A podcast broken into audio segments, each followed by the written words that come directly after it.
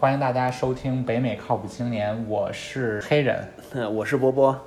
好，大家看，今天这期又是只有两个主播啊。近期我们一直在推出一个系列节目，就是美国总统系列。那么今天我们要聊哪位总统呢？所以我们今天介绍的这位美国总统呢，他是呃建国的国父之一，嗯，也是独立宣言的主要起草人，他就是托马斯杰弗逊 （Thomas Jefferson）。好的，那么这个总统其实感觉在咱们国内其实知名度不是特别高啊。是。之前这个无论是咱们这个历史课本，还是其他的这个叫什么呀，流行文化上面，对他讲的都不是特别多。呃，最近如果大家比较关注美国的一些音乐剧的话，可能比较火的，应该说特别火的剧叫《汉密尔顿》，里面他在里面戏份还是挺大的。如果看过这个音乐剧或者大概知道它剧情的人。就知道汉密尔顿也是美国开国的国父之一，并且呢，他是托马斯杰弗逊应该说一生最主要的政敌吧之一。汉密尔顿这个戏我没有看过，嗯，但是我听说非常好，让人是一票一票难求。对，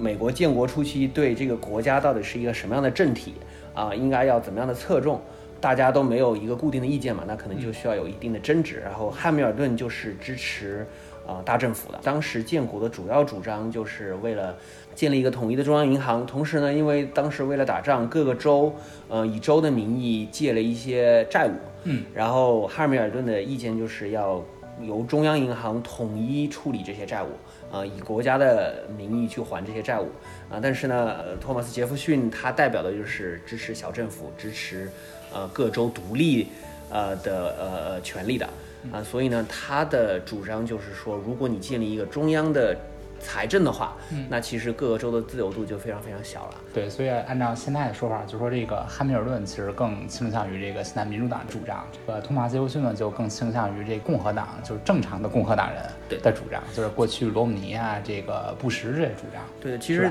其实共和党人一般都是认为托马斯杰弗逊是他们的开山鼻祖，嗯，就他们这个理念的鼻祖。对的。现在这个共和党的历史是非常短暂的，就是林肯是第一个以共和党。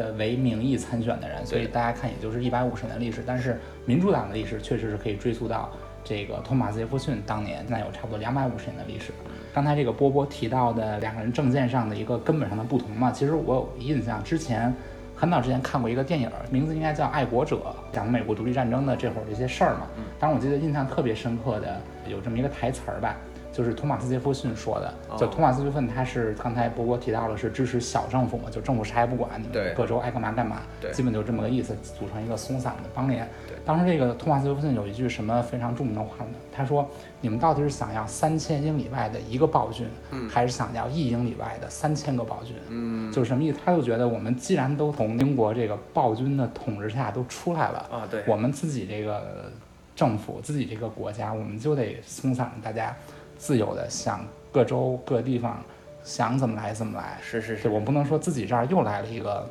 特别强有力的中央政府，那合着我们自己这个政府的。老大不就成英国国王了吗？对，话又说回来，这是他的，我认为啊，是他的白羊座的特质，就是他特别理想主义 啊。就是托马斯杰弗逊这个人，他从年轻的时候就各种学科都涉猎，然后人家说起来就是他是一个，就当时给人家给他一个绰号，就是他是行走的百科全书，他跟什么样的人都能聊什么样的事。然后就这样一个人，他就特别有，呃，对。哲学有一个自己的一个世界观，就是一个有自己的一个非常小世界，对他有一个非常强烈、强烈的世界观、哲学观，然后他就有强烈的意愿要把他的这个世界观、哲学观应用在对应用到这个国家上面去。这这么听着，其实感觉你们做不太适合当总统，特别理想化啊。嗯，但是就是历史上给他评价也是，他是一个非常理想化的人，但同时呢，他也是非常懂政治手腕。嗯，这为什么？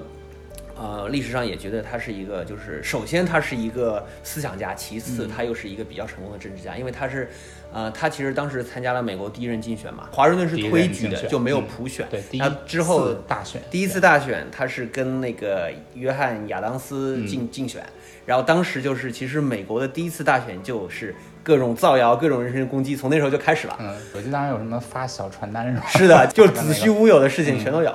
约翰亚当斯就只做了一任总统，然后第二次大选的时候就输给了托马斯杰弗逊，然后托马斯杰弗逊成功连任了两两届总统，而且在他之后，呃，有一个说法就是美国四十年间，除了一任总统约翰亚当斯的儿子 Quincy Adams，嗯，其他的都是不是托马斯杰弗逊本人，就是托马斯杰弗逊那一派的人。托马斯杰弗逊主义，对对对对，就是他们这样人做的。就是说从一八零零年到一八四零年，可能那一段全时间对，是啊全都是这样的。对，我说他这个对，那那就说明刚才因为提到是他是一个思想家嘛，就他这个就不光是他的执政本身，是他这个思想还是延续下去了。是的，嗯，就最简单的例子就是独立宣言嘛，啊嗯大家都知道独立宣言有。当初是五个起草人，但是其实托马斯杰弗逊是主笔，另外四个人对，另外四个人基本上是做了一些删改，然后嗯其实基本没怎么改。他因为刚刚说了，他是特别理想化的一个人嘛，所以嗯他写的独立宣言啊，你如果真的读他的话，你会发现他并不是一个美国的独立宣言，哦他是一个感觉有一种自动代表全人类的这种，而且人生而平等这句话也是呃托马斯杰弗逊最早说出来的。嗯，确实挺理想化的。是的其实从我的角度看，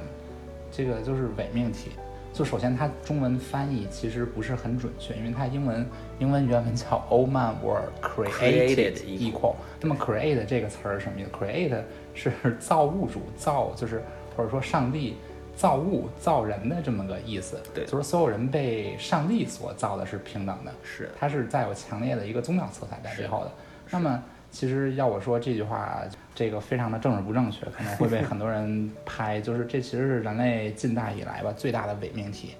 因为首先它前提就是是一个虚幻的前提，它有它没有办法证明都是对是没有办法证明的一个前提。其次，它这个它这个结论。反正至少我是不认同的，因为人人他生的他你在出生的时候就已经不平等了，啊，对。你是每个人都有不同先天条件的。当然，我这个言论可能会被很多人拍啊，但是 我觉得这个话可能那可能也是你们做的特质嘛。呃，普世价值嘛，普世价值 普世价值啊，嗯因为有很多人说白羊座有正义感，那正义感是什么呢？就是你会相信有一个不变的标准，嗯就是什么是对，什么是错，是有一个不变的标准。反过来说就是普世价值，OK，啊，而且还有一个背景就是说，造物主创造人，并没有说我创造张三，我更喜欢张三多一点，我创造李四就没有喜欢他那么多啊，没有这么一个说法啊。这个当然是宗教背景，当时的美国社会是没有人不信教的。如果在这个背景下面的话，对他们来说，不管说什么嗯都是要提到造物主的啊。嗯所以他写那个 Thomas Jefferson 写这个独立宣言的时候，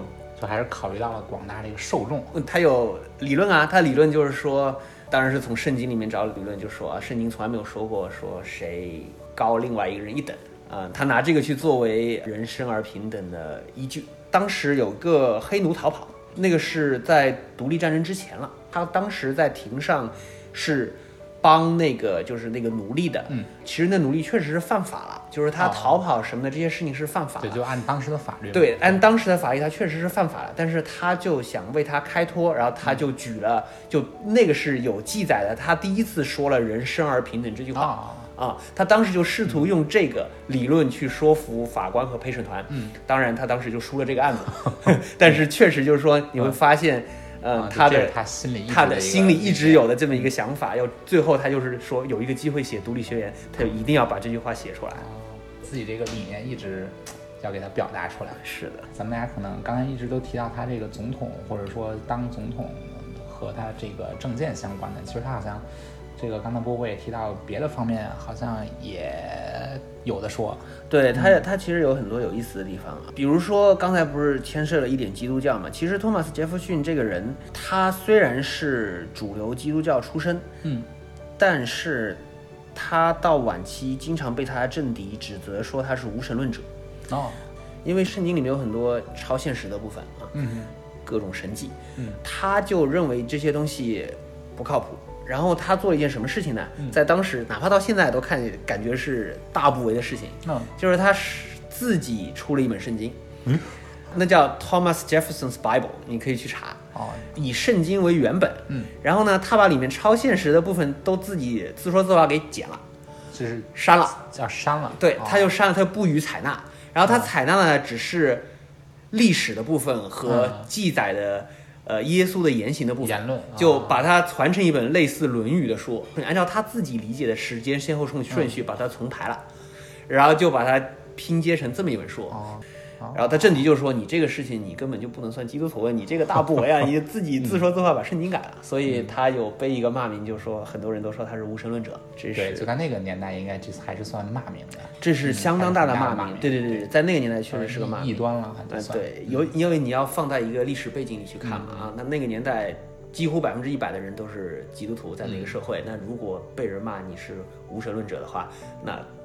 就是一个很严重的事了，在那个，时代。你要在欧欧洲本土的，被人这么一骂，你这个就相当于教皇给你开除教籍，你这个皇位王位都得没了，都得掉。嗯，确实还是很有意思，这个总统。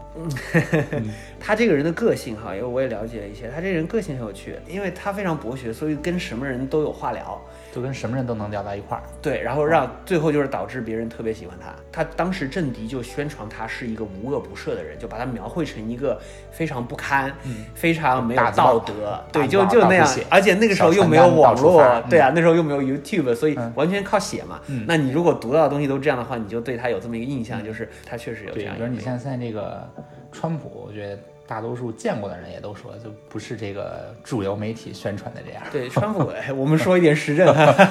川普，川普这人是很有趣，就是说跟他做朋友的人都很喜欢他，嗯嗯，对，但是不跟他做朋友的人就有就很不喜欢他，所以这个我觉得他确实是个人魅力确实是有的。对，就是说现在这个美国有好多个州啊，就是现在很多这个走之前这个法国系的，就大家看这个地名儿都是法语地名儿的，什么这个路易斯安那呀、阿肯色呀，就这么密西西比河沿岸吧，一路往北，对的，就一路一直连通到法国的加拿大加拿大。的那个魁北克，对。这么一路，包括一上面的伊利诺伊啊，什么这个明尼苏达吧、密歇根这些州，过去都是法国殖民地。法国殖民地呢，当时就牵扯到这个法国大革命之后嘛，一七八九年法国大革命，革命了之后就风雨飘摇，各种动荡，动荡之后拿破仑上位，上位之后呢，就跟欧洲陷入战争，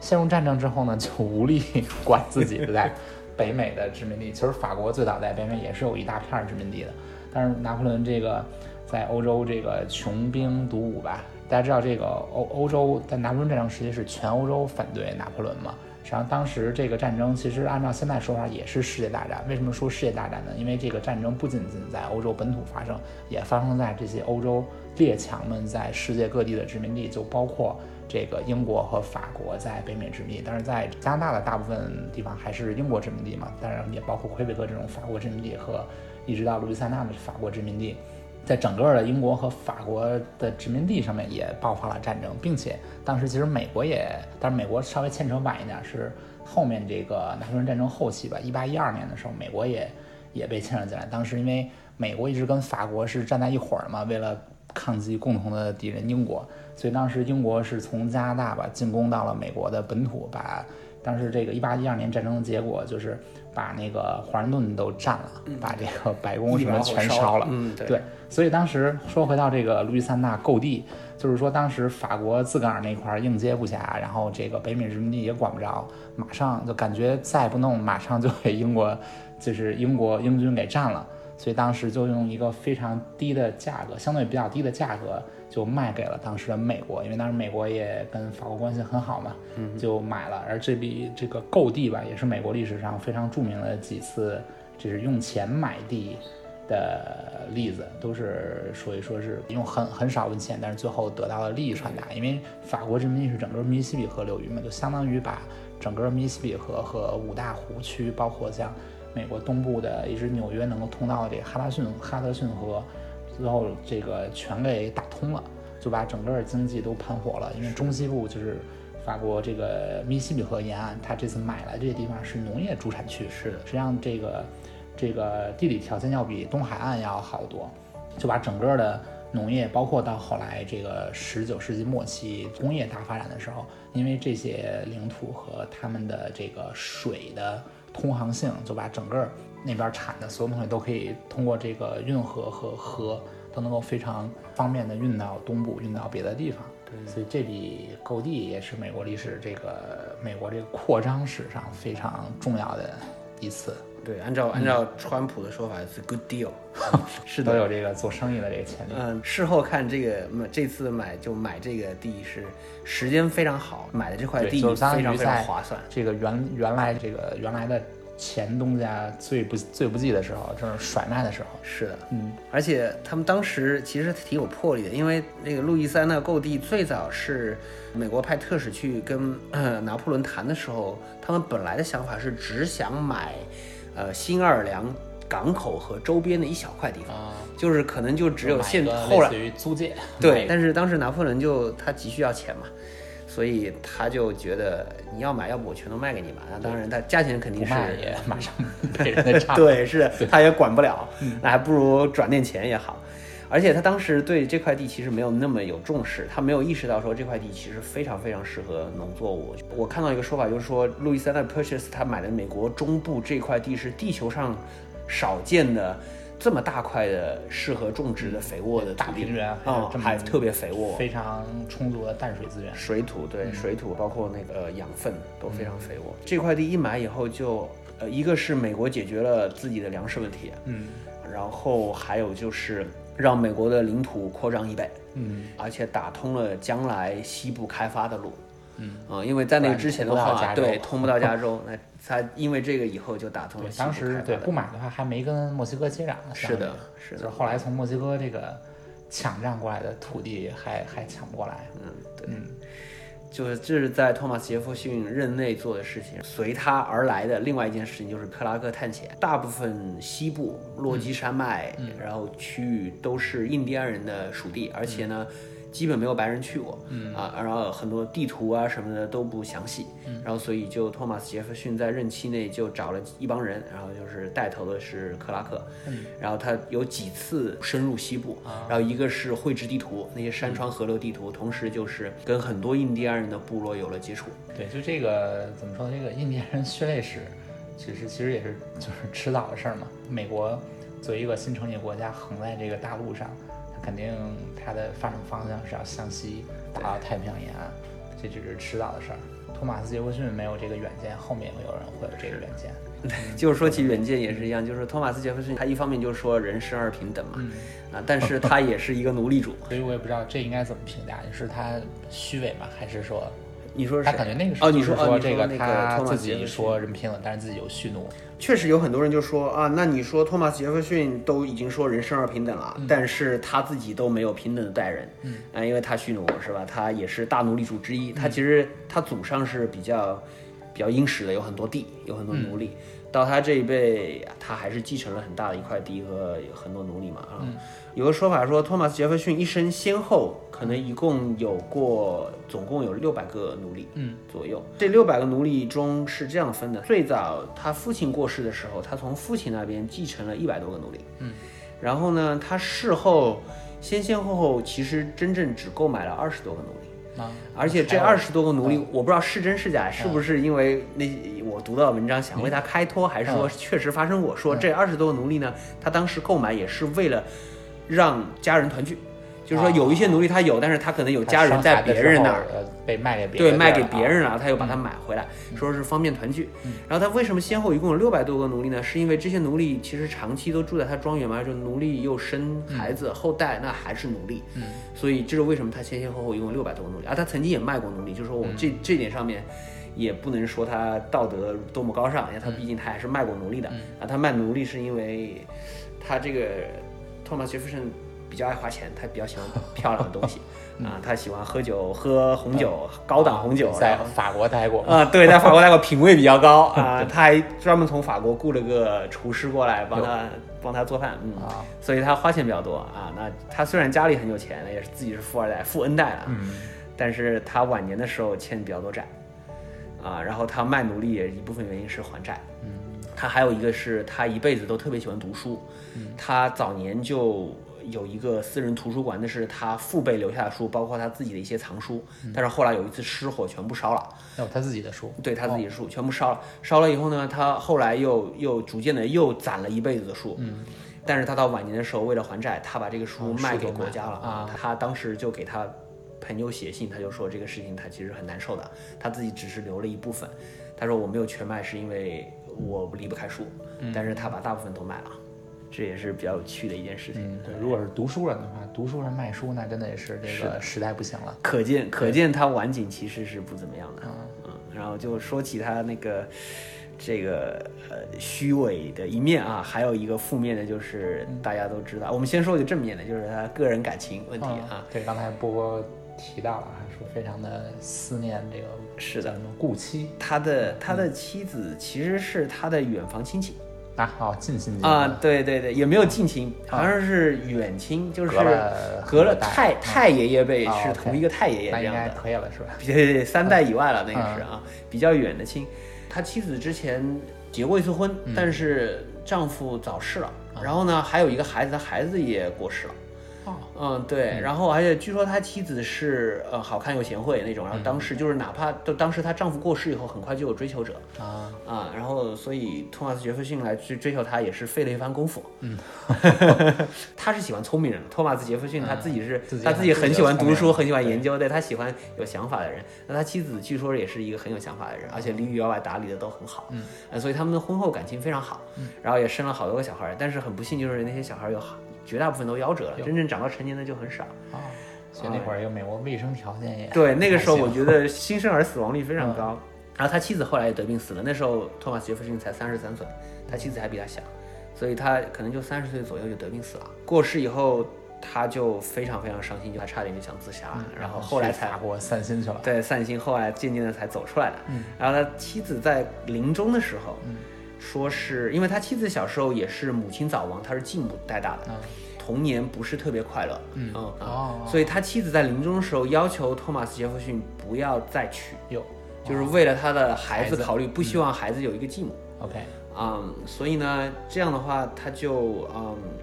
当然这个这个这个要求是在我看来是有一点过分的，嗯。但是托马斯杰弗逊本人非常非常喜欢他的妻子，就发誓答应说一辈子不娶，然后他事实上也一辈子不娶。嗯，怎么说呢？就是你如果一辈子不娶来讲，其实要比那个就是比你只娶一个 要容易多了。说白了，对，有可能。反正他确实做到一辈子不娶，啊，直到托马斯杰弗逊临终，嗯，他过世以后，就别人去给他清理的时候，就发现他脖子上挂了一个 locker，就是一个小的挂坠。同心锁，呃，就那小挂坠，然后那挂坠可以打开，然后里面就还是一束他妻子的头发啊，他戴了一辈子，那还是非常那个，还是那还是非常痴情的是比较痴情啊。就是就心理上还是非常的，就并并不虚伪啊，心理上还是可以的。呃，对的，是的，身体上是生理上有一回事儿啊生理上，那我们先来讲一下生理上的事儿啊对。大家都知道，盛传说他跟一个黑奴有私情，嗯而且也他们有私生子，啊，私生子都是有名字的，叫 Hemming last name，、就是历史上就觉得啊，托马斯杰弗逊不可能做这种事情啊。虽然盛传说这个是托马斯杰弗逊的小孩，但是也有很多人不愿意承认。嗯，然后就有一个比较托马斯杰弗逊自己承认吗？自己没有承认过，生前的时候生前也没有承认啊过，但是呢，他就对那几个小就是说小孩儿特别好。啊、但就这小孩都是他这个原配夫人去世之后的事。去世之后发生的，就嗯。他认识这个黑奴是他在法国散心的时候啊。认识的，然后他们就在一起了。后来那个黑奴就是就怀孕了，OK，但是托马斯杰弗逊从来就没有说过那是他的小孩儿。嗯。但是呢，小孩出生以后就一直一辈子都他都很扶持那小孩就是让他帮他做事啊什么嗯的，就是非常扶持。啊，直到一九九八年。哦，九八年，两百年之后啊，对，一百多年之后，一九九八年有一个是什么大学测对，序，他们找了托马斯杰弗逊的后人有和那个 Hemmings 的后人，嗯然后做了 DNA 检查，然后他查就查在 Y 染色体，就还是高度百分之多少是发现是重合的，对，就是啊匹配的啊。但这并不能证明是这个杰弗逊本人呀，他没有，因为 Y 染色体是嗯只有从父系一路传下来它不会变的，嗯，所以还是在科学上还是证明了是的，然后这一点嗯对，然后这件事情就等于是盖棺定论了。嗯那确实是私生子，而且他跟这个黑奴女性相处了四十年，他们其实哦感情是很好的。其实他前妻或者说亡妻的意思，主要还是从他这个小孩儿的角度考虑嘛。是那我不知道他这个对他与原配夫人的孩子抚养啊待遇怎么样，但是说单从他和这个黑人女的这个事儿本身看，其实从我角度看也没有什么对过不去的。就算是退一万步讲，就是他这个就是个这个花心了或者怎么着的，对，就是说，当你去评价一个历史人物，或者说一个这个政治人物，或者包括别的人物，比方说科学家呀，他自己的所谓的个人道德是不是有那么重要？作为一个政治家，作为一个政客，作为一个领导，该干的事儿是不是干的足够好。对，我不不太关心他这个私生活。咱们中国人很多人会更多的人会在乎他的私德，是因为咱们中国古代一直是有一个对圣人的这种概念。就所谓圣人，就是认为他要必须私德也要好，功德也要好，同时他还要留下他个人的呃思想要被流传下来。对，我觉得是一个是对政治人物的呃道德要求，这个确实是可以就比较有争议嘛，是吧？那个呃，如果你从实用角度来说的话，那其实政治人物个人道德究竟如何？对你没有影响，只要他做的事情你认可就可以。对，因为这这，因为我我是比较一直是一个实用主义或者说功利主义的，就在正在这种社会实践上，我觉得是这么一个角度。可能这是我们做的特质。你是什么座呀？你猜我是什么座？我不知道，我猜不出来。我天蝎座。哦，天蝎座。我们做的特质，但是这个可能跟你是什么座来着？呃，白羊。杰弗逊什么？白羊座的，可能跟白羊座的这个观点就。可能不太一样。就还有一点是因为，因为像托马斯·杰弗逊啊，包括华盛顿啊，他们这这因为是国父嘛，所以他们本身的形象可能就等于是伟人化了。嗯，大家都会后世的人，包括小朋友学习的时候都会。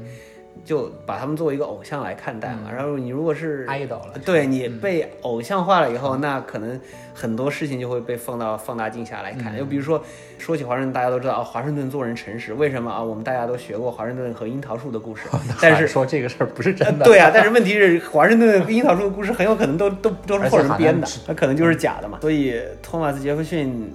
跟私生子的关系啊，这个就。我觉得就是说仁者见仁，智者见智嘛啊，你可以你可以觉得说这个对他对他的伟大的地位没有没有任何关联，但是也有人会觉得说那不行，你既然是伟人的话，就必须没有瑕疵，所有方面都得是伟人。啊，对。对，或者有时候可能按照美国对总统的一个期待嘛，就是绝大多数美国总统还是很传统的，必须得是家庭特别和睦，对对吧？都不能有这些，不能有绯闻，嗯。呃，就算有绯闻，也一定要压住啊。有一个特有趣的小事，就是他跟约翰亚当斯，呃，一辈子是政敌嘛，有恩恩怨怨很很多年。当托马斯杰弗逊过世的那一天，过了几个小时以后，约翰亚当斯也过世了，所以他们同月同日死。对他们两个人同月同日生嘛？那倒不是，没有。托好像约翰亚当斯比托马斯杰弗逊要大一些啊。啊！但是他们确实是同年同月同日死，啊！而且传说说约翰亚当斯临终的时候，他还惦记着托马斯杰弗逊。然后他临终快快要过世了，他说了一句话，他说：“Thomas Jefferson lives。”就是意思就是说，哎，我已经过来，但是他还活着啊！这句话，但是他其实说这句话的时候，他不知道托马斯杰弗逊已经死了。然后还有比较有趣的事情就是，托马斯杰弗逊这个人，他各方面都有涉猎，比如说他还是一个发明家啊，他发明一种用来加密的转盘。啊，他在法国的时候给美国写信，嗯，就是还用密码，对，给政府写信，然后一开始写信，后来发现经常信被人撕拆了，嗯，他就开始发明了一种。加密系统就是几个转盘，然后放在一起约定好刻度，然后就就像公钥匙两边对对 对，然后你就要是吧？对，密钥匙说好了，然后呢，它没有公钥系统，就只有密钥。密钥两边说好以后，我就写的东西，你到那边就可以解密，就用同样的转盘，我就可以解密。啊，这是它的一个发明。还有个发明是我们大家每天都会用到的转椅。啊，转椅也是它的发明，就是以前的椅子都是固定的，但是他把椅子分成两节，中间加了一个可以转的轴啊，那是他发明的。然后还有一个是，不能说完全是他发明的，但是就是当时托马斯杰弗逊在法国的时候，呃，发现那个 macaroni 就是 pasta 的一种，特别好吃，他把那个做法带回了美国，但是呢又结合美国的国情，发明了美国人特别爱吃的 mac and cheese。mac and cheese 他他对 mac and cheese 是他发明的，也不能说发明，就是他首创的。OK，就是当时这个。独立宣言另一个起草人本杰明·富兰克林，对，就是我们小学课本里面讲他放一风筝，然后拿手摸钥匙的那个。是的，本杰明·富兰克林，是的。就那会儿，这个政治家还都喜欢搞一搞这个科研，是搞一搞小发明。嗯，我觉得那个时代的人就是。因为科学刚刚起步，所以那个时代人就是你有点门槛低，对你有点 学识的话，就会想自然而然想到去搞一些科研啊。搞科研门槛低，嗯，我就感觉就是可能那会儿这些人都是家境都很好嘛，也没别的事儿干，是的，不需要每天种不用工作，对，那不用工作就然后每天搞搞这稀奇古怪的东西，搞一些追求，为了利民是吧？对的。还有就是放风筝这个事情，再插一句，就是本杰明·富兰克林做了这个实验以后，后面有好几个人重复都被电死了。啊，所以这个事儿。也存疑，这个总统可能，我觉得说到底就是，嗯，就还是一个很立体的人吧。我觉得就是各方面的评价，各方面的事儿都有。从我角度看，不是一个 idol 性质的，都那么高大全对，不是一个高大全，还是一个很。一方面很性情中人嘛，一方面他有很多自己的理想，一方面还有很多这些稀奇古怪的事情搞一搞，对，嗯，还是很有意思的一个人。是的，但是可能确实离现在这个，呃，离现在年头比较久远了，可能大家没有什么共鸣，或者说可能甚至很多人就是可能会也不太了解，嗯但是还是一个很有意思的人，可以拿出来聊一聊。嗯，对。也是我第一次全面了解了白羊座的人。哦，是，他是一个典型的白羊座，我可以这么讲。成，那我们结束的时候还是要宣传一下我们的平台啊，我们最新的节目都在喜马拉雅这个平台首播。喜马拉雅，大家搜索关键词“北美靠谱青年”就可以订阅我们。我们也有为这个微信公众账号叫“北美靠谱青年 C C C A”，大家一定注意后面有“北美靠谱青年 C C C A” 四个字母。大家在这个公众号里面回复“听友群”呢，就可以得到进群的这个二维码，然后扫码可以进群。我们这个群里有来自天南海北的人，大家可以一起聊天，可以一起扯淡。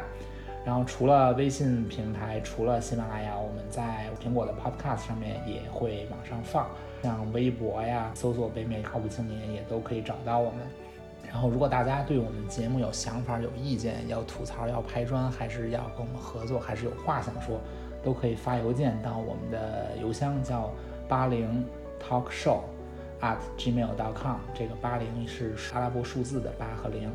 所以最后还是感谢大家收听我们的节目，然后大家再见。啊，再见。